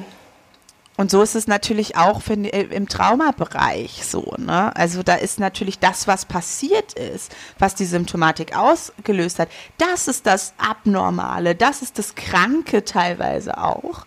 Und die posttraumatische Belastungsstörung ist eine Reaktion, eine normale Reaktion auf ein nicht normales Ereignis, so, so beschreiben wir es immer. Und letztendlich mhm. muss aber trotzdem der Patient, die Patientin damit umgehen. Das ist, ja. das ist so grundlegend unfair. Und das ist was, womit ich dann in der Arbeit auch ständig konfrontiert werde, wie unfair das eigentlich ist, dass diese Person gerade mit mir jetzt diese Scheiße durcharbeiten muss, obwohl jemand anders teilweise ja auch wirklich, also Verbrechen begangen hat. So, mhm. ne? Das mhm. ist, äh, das ist, das ist so eine, das ist sowas, was man im innerlich dann irgendwie auch aushalten auszuhalten. Ja. Ja. Total. Ja, aber jetzt, um nochmal auf das ähm, und, um nochmal auf die Diagnosen zurückzukommen, mhm. würdest du jetzt so zusammenfassend jetzt nicht sagen, weg mit den Diagnosen im psychologischen Bereich, das jetzt auch nicht, ne? Nee, das jetzt auch nicht, aber es ist eben so, dass eigentlich sind die Diagnosen ja dazu da, etwas abzubilden, was es gibt. Mhm und nicht sozusagen, es gibt die Diagnosen und dann muss man sich mit seinen Symptomen da halt irgendwie einfinden. Und ähm, ich finde, es ist, es ist auf jeden Fall noch, also wir warten ja jetzt aufs ICD-11, ähm, wir arbeiten jetzt noch mit dem ICD-10 und es soll Was jetzt. Was bedeutet das denn? Das ist einfach die nächste Variante. Die, ähm, also das ist dieses Buch, wo die Sachen drinstehen, die Kriterien. Äh, Diagnostik. Genau, die diagnostischen Leitlinien sozusagen. Mhm. Ähm, und jetzt arbeiten wir gerade mit zehn und die haben jetzt jahrelang an, an elf gearbeitet. Das soll jetzt dieses Jahr rauskommen. Weil es natürlich immer wieder dann auch deutlich wird, okay, es werden halt auch Sachen einfach nicht abgebildet. So, oder die sind falsch. Also ich habe jetzt die Jahreszahl nicht im Kopf, aber es ist noch nicht so lange her, dass Homosexualität eine Diagnose im ICD war. So. Eine F-Diagnose. Ja. So. Ähm, Was heißt F-Diagnose? Das sind die, die psychischen Diagnosen. Ach so, ja. ja. Also ähm, wohl wirklich als psychische Krankheit ja. eingestuft. Ja. Und ähm, das ist halt, da verändert sich natürlich auch immer wieder was. Und zum Beispiel, ich spreche ja jetzt schon die ganze Zeit von der komplexen posttraumatischen Belastungsstörung, die gibt es eigentlich gar nicht. Im ICD-10 noch gar nicht drin. Nein, im ICD-10 gibt es die nicht als Diagnose. Ähm, ich, also wir haben jetzt, sind dazu übergegangen, es als komplexe PTBS zu bezeichnen und dann aber die Ziffer für die normale posttraumatische Belastungsstörung zu benutzen, die aber meistens überhaupt nicht die Symptomatik abbildet. Aber für hm. die Symptomatik, die ich jetzt fast jeden Tag meistens behandle, gibt es eigentlich keine Diagnose. Ach, ist ja unfassbar. Und Woher kommt das denn? Naja, es ist einfach nicht abgebildet, hat sich keiner mit beschäftigt, ist noch nicht so aufgefallen. Weil es zu selten dann sozusagen ist. Ach, es ist gar nicht zu selten, aber ähm, es ist natürlich Trauma, es ist auch immer so was, wo, wo, was einfach schwierig ist und wo viele Leute auch nicht mit, nichts mit zu tun haben wollen weil das einfach, mhm. also da ist auch die Abwehr von dem, was alles Schreckliches passiert, so, weil die PTBS, also die posttraumatische Belastungsstörung, ist ja auch für einen Autounfall zum Beispiel, wenn du danach eine posttraumatische Belastungsstörung entwickelst. So. Ja, sag doch nochmal kurz, was denn zu einer komplex, äh, äh, zu der komplexen Jetzt habe ich schon wieder das Wort posttraumatischen Belastungsstörung führen kann. Naja, komplex ähm. bedeutet, dass es mehrere Traumatisierungen gegeben hat. Und mhm. meistens sind es dann eben auch schon Traumatisierungen, die in der Kindheit stattgefunden haben. Gewalterfahrungen, sexuelle Traumatisierung ähm, und eben wiederholt über einen längeren Zeitraum immer wieder. Mhm. So. Ja. Und das führt zu einer anderen Symptomatik, wahrscheinlich auch nachvollziehbar, als wenn bei mir im Leben alles gut läuft und dann habe ich einen schweren Autounfall. Mhm. Das ist gibt Parallelen zwischen diesen beiden Symptomen, aber du hast sehr wahrscheinlich komplett andere Menschen und die therapeutische Arbeit ist komplett anders. Gibt es dazu Forschung schon? Also wird dazu weiterhin geforscht oder ist das wirklich noch so ein Bereich, wo noch wenig hingeguckt wird? Also diese Diagnose wird es jetzt dann geben im ICD-11. Äh, die kommt jetzt, aber jetzt steht sie uns halt noch nicht zur Verfügung. Und natürlich wird mhm. da wird da geforscht und es gibt auch Veränderungen und es gibt einige Veränderungen, auch die Persönlichkeitsstörungen werden, glaube ich, angepasst. Ich weiß es jetzt noch alles nicht so ganz genau. Wie gesagt, ich habe es noch nicht gesehen, es ist noch nicht veröffentlicht. Ähm, aber daran merkt man eben auch, es ist halt nicht so, dass es die Diagnosen gibt und das ist es jetzt, sondern das sind halt, das ist ein Klassifikationssystem, was sich Menschen ausgedacht haben die, die auch nicht über alles Bescheid wissen und es passt mhm. nicht alles immer rein und man muss es immer wieder auch nochmal anpassen. Und deswegen würde ich halt schon immer sagen, ja, es kann hilfreich sein. Es ist wichtig, das auch immer wieder zu hinterfragen. Was meine ich jetzt damit? Bildet es wirklich die Symptomatik ab? Gibt es auch Diagnosen, die mal gestellt worden sind, die jetzt nicht mehr greifen? Mhm. Also ich muss die Persönlichkeitsstörung nicht für immer da stehen lassen. Es kann auch sein, dass sich das verändert. Das ist sogar relativ häufig so mit, mit, äh, mit dem zunehmenden Alter, dass auch Persönlichkeitsstörungen sich verändern oder vielleicht sogar nicht mehr da sind. Also dieses, ich hinterfrage das immer wieder, werden die Diagnosen dem Patienten gerecht und nicht wird der Patient den Diagnosen gerecht. Mhm. Und Diagnosen können sich verändern, Diagnosen können abgeschafft werden und dann gibt es die nicht mehr so. Ja, ja. Und dann darf ja, ich die nicht mehr diagnostizieren. Und das, da, das ist immer auch so ein Stück weit, das kann hilfreich sein und wir brauchen es, wie gesagt, zur Abrechnung und es kann auch für die Kommunikation gut sein und es kann auch gut sein, sich einfach wirklich dann nochmal hinzusetzen und sagen, okay, was ist denn jetzt eigentlich? Welche Kriterien werden denn erfüllt und welche nicht? Aber es ist am Ende eine Kategorie, die sich Menschen ausgedacht haben und die müssen nicht immer greifen. Mhm. Ja, es ist wahrscheinlich wichtig, das wirklich in dieser äh, Variabilität irgendwie auch zu sehen. Ähm, ich glaube auch, dass wahrscheinlich ist es auch nochmal im Hinblick darauf wichtig, äh, dass es so ein bisschen ein ähnliches System ist wie in der ähm, Medizin. Also wie, dass du wirklich sagst, äh, also keine Ahnung, im Vergleich jetzt zu Grippe und Schnupfen und so, dass man wirklich dann so ja, gegen die Stigmatisierung eben auch solche Diagnosen hat, um sagen zu können, ich bin nicht irgendwie abnormal, sondern ich habe dieses und jenes Problem und es hat einen Namen und das ist okay. Ähm, ich glaube, auch in diesem Hinblick ist es wichtig, aber wahrscheinlich ist es auch wichtig, das ja nicht ganz so fix zu sehen wie, ähm, wie eben körperliche Krankheiten, die wir so kennen.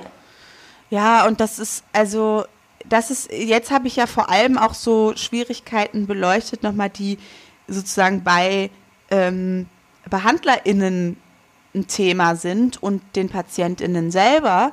Aber was, äh, es gibt halt auch noch ein anderes Problem und das finde ich ist gerade bei psychischen Diagnosen, das ist bei körperlichen Diagnosen nicht so, so wie ich es wahrnehme, ist so diese, diese, ähm, wie sage ich das denn gut? Das ist so die Verwässerung von den Begrifflichkeiten und eigentlich eine Aneignung von Diagnosen in den alltäglichen Sprachgebrauch. Hm, stimmt, darüber hatten wir ja schon mal gesprochen. Ne? Und das ist was, ähm, was ich total schwierig finde, weil das oft, das sind, das, das ist einfach falsch, das ist inhaltlich falsch. Ja, wie zum Beispiel ähm, total schizophren und so. Ne? Genau, ne? oh, ja, ja, da ging es ja, da, das ist meine Reise, dass ich ja. früher in der, in dem Club, in der Disco, in der wir immer waren, äh, gab es dann eine Zeit lang irgendwann halt so diese T-Shirts, wo dann vorne drauf stand, ich bin schizophren und hinten ich auch so, ne? Damals habe ja, ich mich ja schon ereifert darüber, dass das einfach so, das ist so schlimm, weil das ist A, das ist falsch, das ist nicht die, das ist die, nicht die richtige Störung und letztendlich erhöht es ein Stigma. Mhm. Wenn ich anfange, Diagnosen als Beleidigung zu verwenden, boah, du bist richtig borderline jetzt gerade, so zum Beispiel, das ist auch was, was Leute sagen das, das erhöht ja ein Stigma, wenn ich das als Beleidigung nehme. Ist auch viel, ja. ähm, äh, gerade viel auch die narzisstische Persönlichkeitsstörung, wo ja immer nur von Narzissmus gesprochen wird. Und die Narzissten, und alle sind jetzt Narzissten, und die allermeisten Menschen haben ja gar keine Ahnung, was das eigentlich bedeutet. Und belegen ja. aber irgendwelche Menschen mit, diesem, mit dieser Diagnose, die sie enttäuscht haben. Und natürlich ja, voll der Narzisst. Genau. Und ja. natürlich gibt es Menschen mit einer narzisstischen Persönlichkeitsstörung und natürlich gibt es auch Arschlöcher mit narzisstischer Persönlichkeitsstörung, die auch richtig gemeine Sachen mit anderen Menschen machen. Aber ich kann halt auch nicht jeden Menschen, der mal blöd zu mir war, direkt mit einer Diagnose belegen. So. Weil das auch so ein, und da, das ist auch so was von, alle anderen sind krank und ich bin das arme Opfer. Und dann nehme ich mich ja auch aus der Verantwortung, die ich selber für meine Beziehungsgestaltung trage. So. Ja, Treffe ich wirklich immer Narzissten oder bin ich vielleicht der kleinste gemeinsame Nenner? Nur mal so dahingestellt. Aber das ist eine totale Schwierigkeit. Dann gibt es ja auch sowas, was sich Menschen dann irgendwie selber mit Diagnosen belegen, um irgendwie was zu erklären, was dann aber auch oft dazu führt, dass so ähm, das so verharmlost wird also, dass dann mhm. Menschen sagen, ich bin so OCD, wenn sie es ordentlich mögen. Also Obsessive Compulsive Disorder, was im Deutschen eine Zwangsstörung, Zwangshandlung und Zwangsgedanken gemischt wäre. So. Ah ja. ja. Und wenn man sagt, so, ich bin so OCD und keiner weiß so richtig, was das eigentlich bedeutet, weil würdest du sagen, ja, also ich habe auch echt Zwangshandlungen und Zwangsgedanken gemischt. auf jeden Fall äh, würde es ein bisschen komisch rüberkommen. Weil du es gerne magst, dass irgendwie was ordentlich ist. So. Und Menschen, die wirklich OCD haben, das ist, ähm, das ist, kann so eine, so eine belastende und richtig einschneidende Erkrankung sein. Und ich finde das eine Frechheit, dass das so verharmlost wird, dadurch, dass Menschen einfach sagen, ach, ich mag es gern ordentlich, ich bin manchmal richtig OCD. Da könnte ich, da könnte ich aus der Haut fahren. Ja, verstehe ich, total. Ja, und ich glaube, es gibt wirklich bei, bei massig äh, ähm, Diagnosen hat man das. Dass, dass das so, also ich meine, depressiv ist ja eh schon sehr im, im Alltagsgebrauch ja. drin, dass man irgendwie sagt, ja, ich hab, bin gerade total depressiv und so. Also das sagt man ja auch. Und auch da, wo ich dann so denke, weißt du, was das bedeutet? Oder, oder kannst, kannst du vielleicht einfach sagen, dass du traurig bist oder niedergeschlagen? Wie wäre es denn mal damit so? Es gibt ja auch Gefühle, die man mal benennen kann, so. Aber die meisten Menschen, die so über sich reden, sind wahrscheinlich nicht depressiv. Ähm, und das auch da ist so eine Verharmlosung, weil dann sagt jemand, der wirklich Depressionen hat, ja, ich habe Depressionen. Ja, das kenne ich, das habe ich auch. Und dann ist die Frage, ja, weiß ich nicht, hast du? Ja, das stimmt, total. Und das ist irgendwie, und das passiert, finde ich, mit psychischen Diagnosen auf eine Art und Weise, wie das ja mit körperlichen Diagnosen so ohne weiteres nicht passiert. Ja, ist so ein bisschen so die Kehrseite der Medaille. So einerseits ist es gut, dass es solche Diagnosen gibt, um halt das auch aus diesem Stigma so rauszuführen und zu sagen, es ist so, ähm, das gehört halt irgendwie auch zur menschlichen Existenz und es kann passieren, dass man ähm, mit solchen Sachen konfrontiert ist.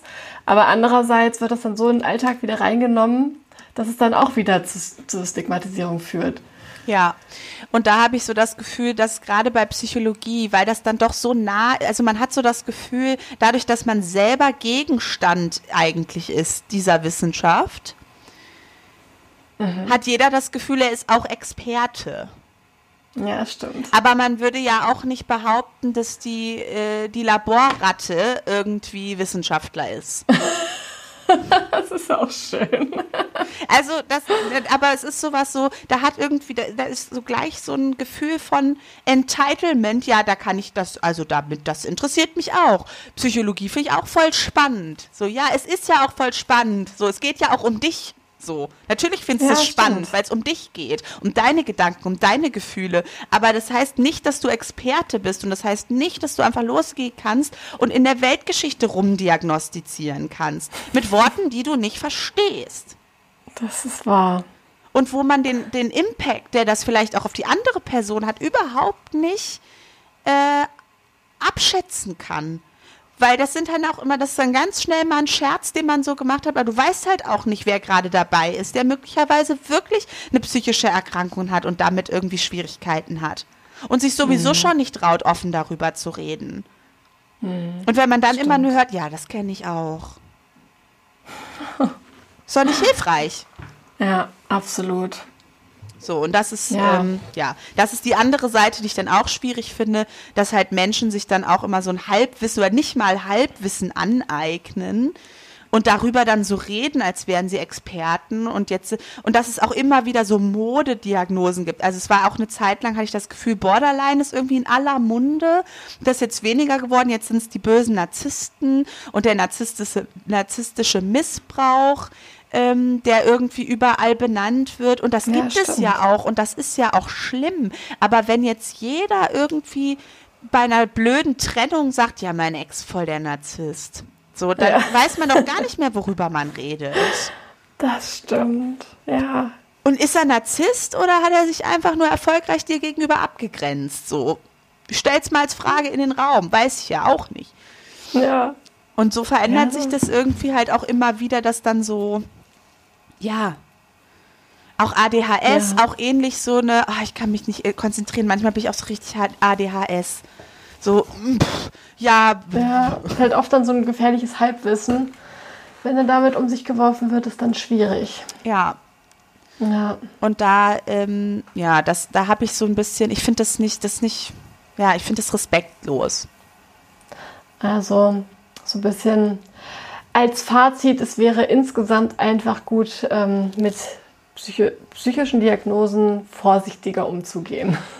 Ja. In alle möglichen Richtungen. Weil es geht am Ende um Kommunikation. Es geht, das hatte ich ja schon mal irgendwie so gesagt, auch bei der Trauma, bei der Trigger. Oh nein, oh nein. Ah, alles gut, alles gut. Ähm, ich habe kurz gedacht, ich habe auf den Knopf gedrückt, habe ich aber nicht. Ähm, Sehr gut. äh, das hatte ich ja bei der Triggerwarnung-Folge auch schon mal gesagt. Und es geht um eine Kommunikation. Es geht darum, ähm, dass ich mit meinen PatientInnen kommuniziere und dass ich mit anderen Behandlern kommuniziere und die mit mir.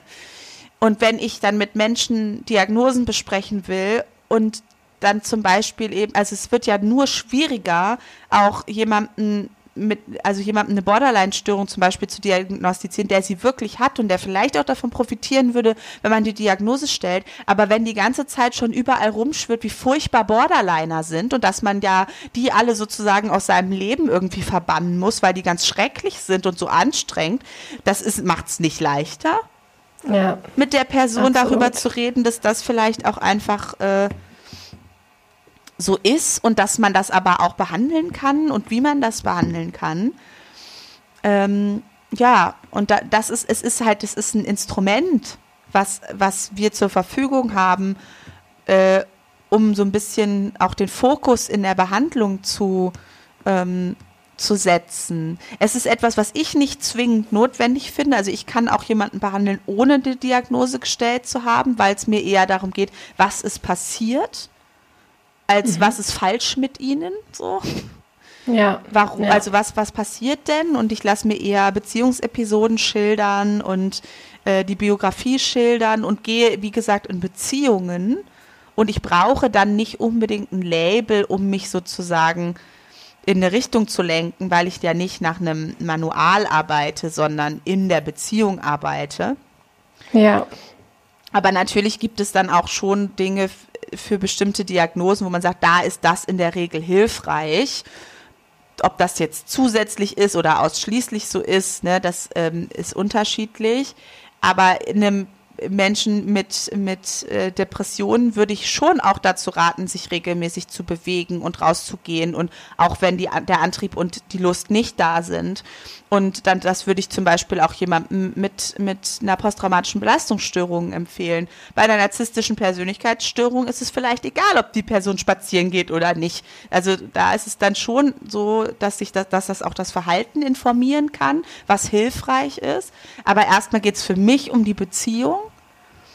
Aber es ist eben etwas, was wichtig sein kann für Patienten und was eben auch wichtig sein kann in der Kommunikation mit, mit anderen BehandlerInnen. Ähm, und dafür ist Und manchmal vielleicht auch ein bisschen für Angehörige, oder?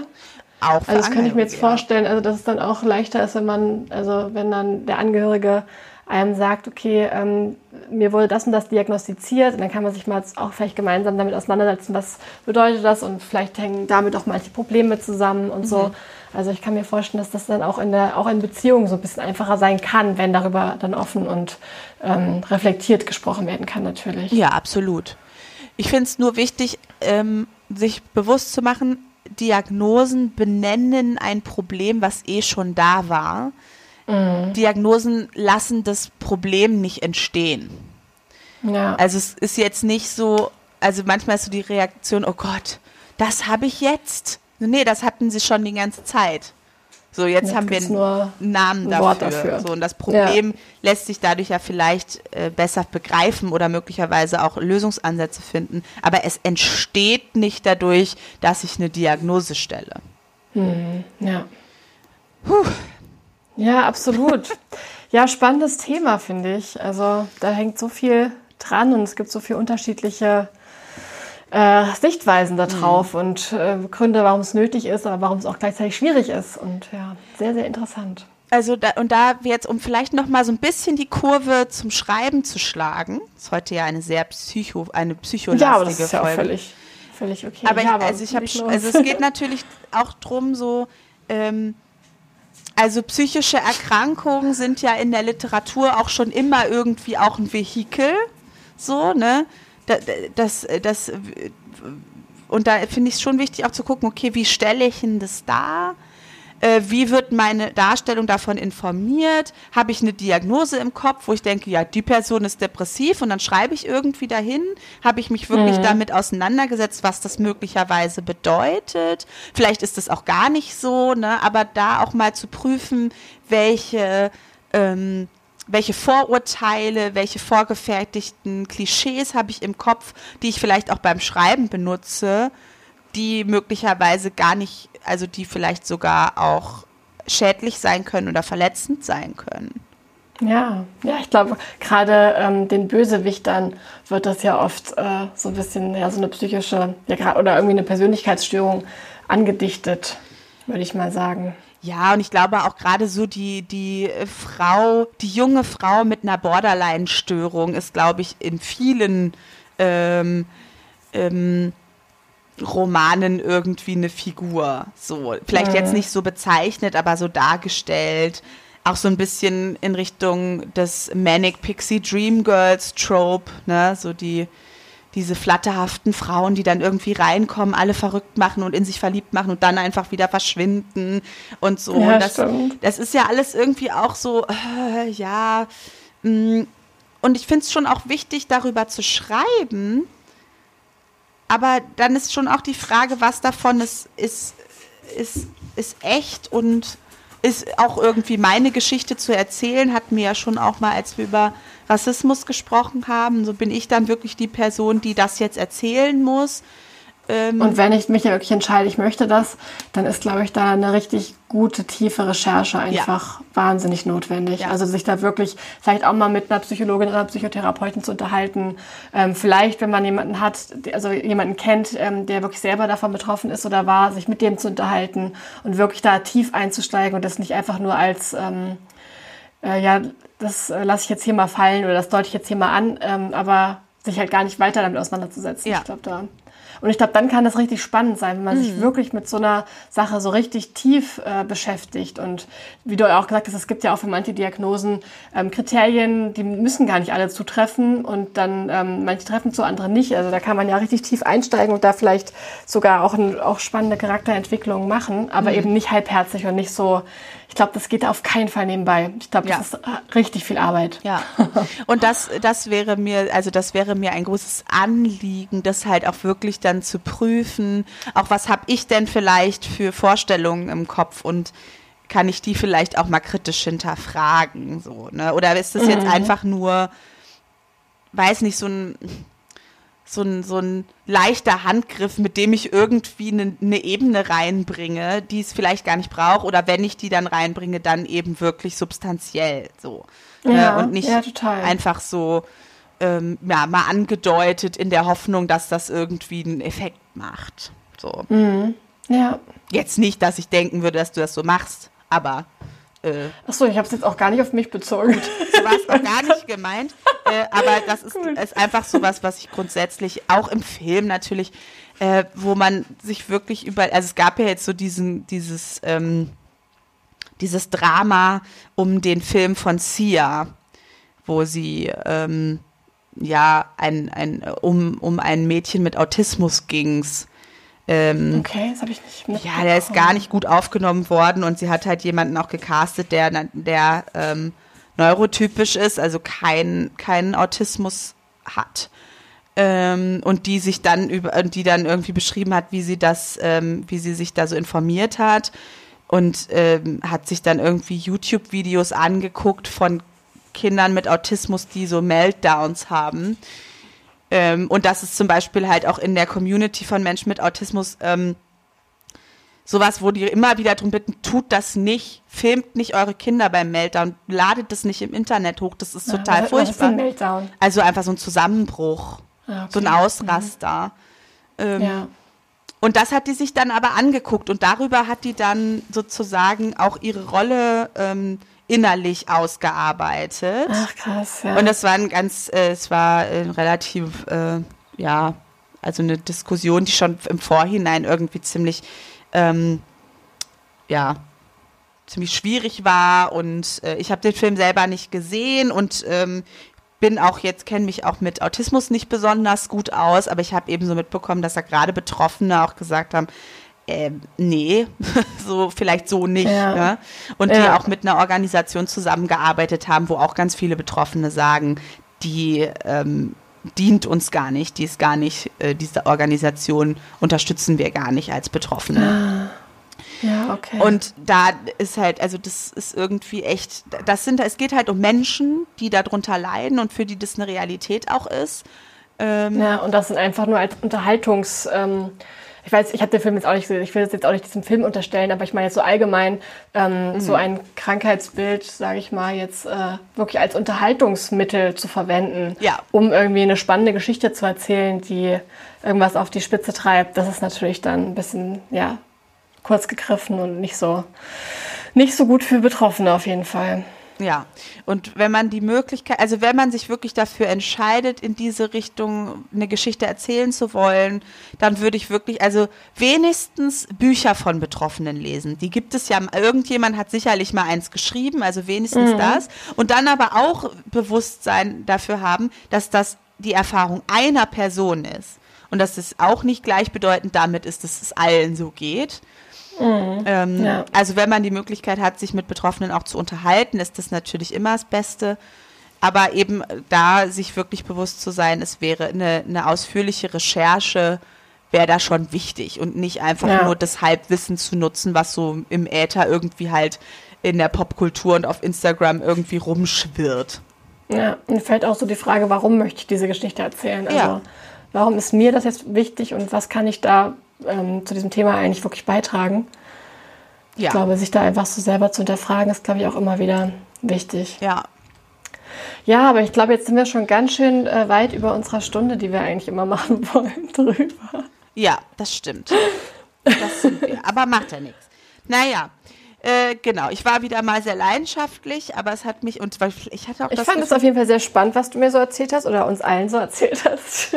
Vielleicht auch nicht so strukturiert, aber es hat, war so ein Thema, was mich in den letzten Wochen mal wieder, also was mich immer wieder mal beschäftigt, aber was mich jetzt auch einfach zunehmend beschäftigt, insbesondere jetzt, wo ich auch auf den ICD-11 warte, der eigentlich, glaube ich, im Januar kommen sollte und jetzt aber noch nicht da ist und ähm das ist ja auch spannend dann. Dann musst du dann nochmal erzählen, äh, wenn er da ist, äh, was du da für ein ja, also was du da so mitbekommst und wie es dir damit so geht.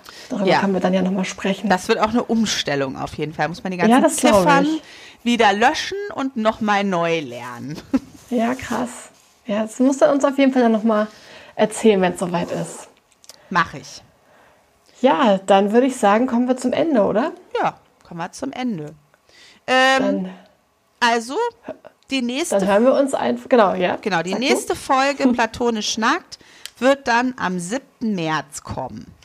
Genau, da freuen wir uns schon. Genau, da freuen wir uns schon und dann überlegen wir mal, worüber wir da so reden. Wissen wir jetzt noch nicht, aber es ist ja noch ein bisschen hin. Ja.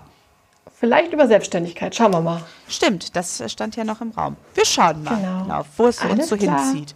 Gut. Genau, einen schönen Februar. Einen schönen Februar. Tschüss. Tschüss. Das war platonisch nackt. Ja, dann würde ich mich jetzt wieder ausziehen, okay?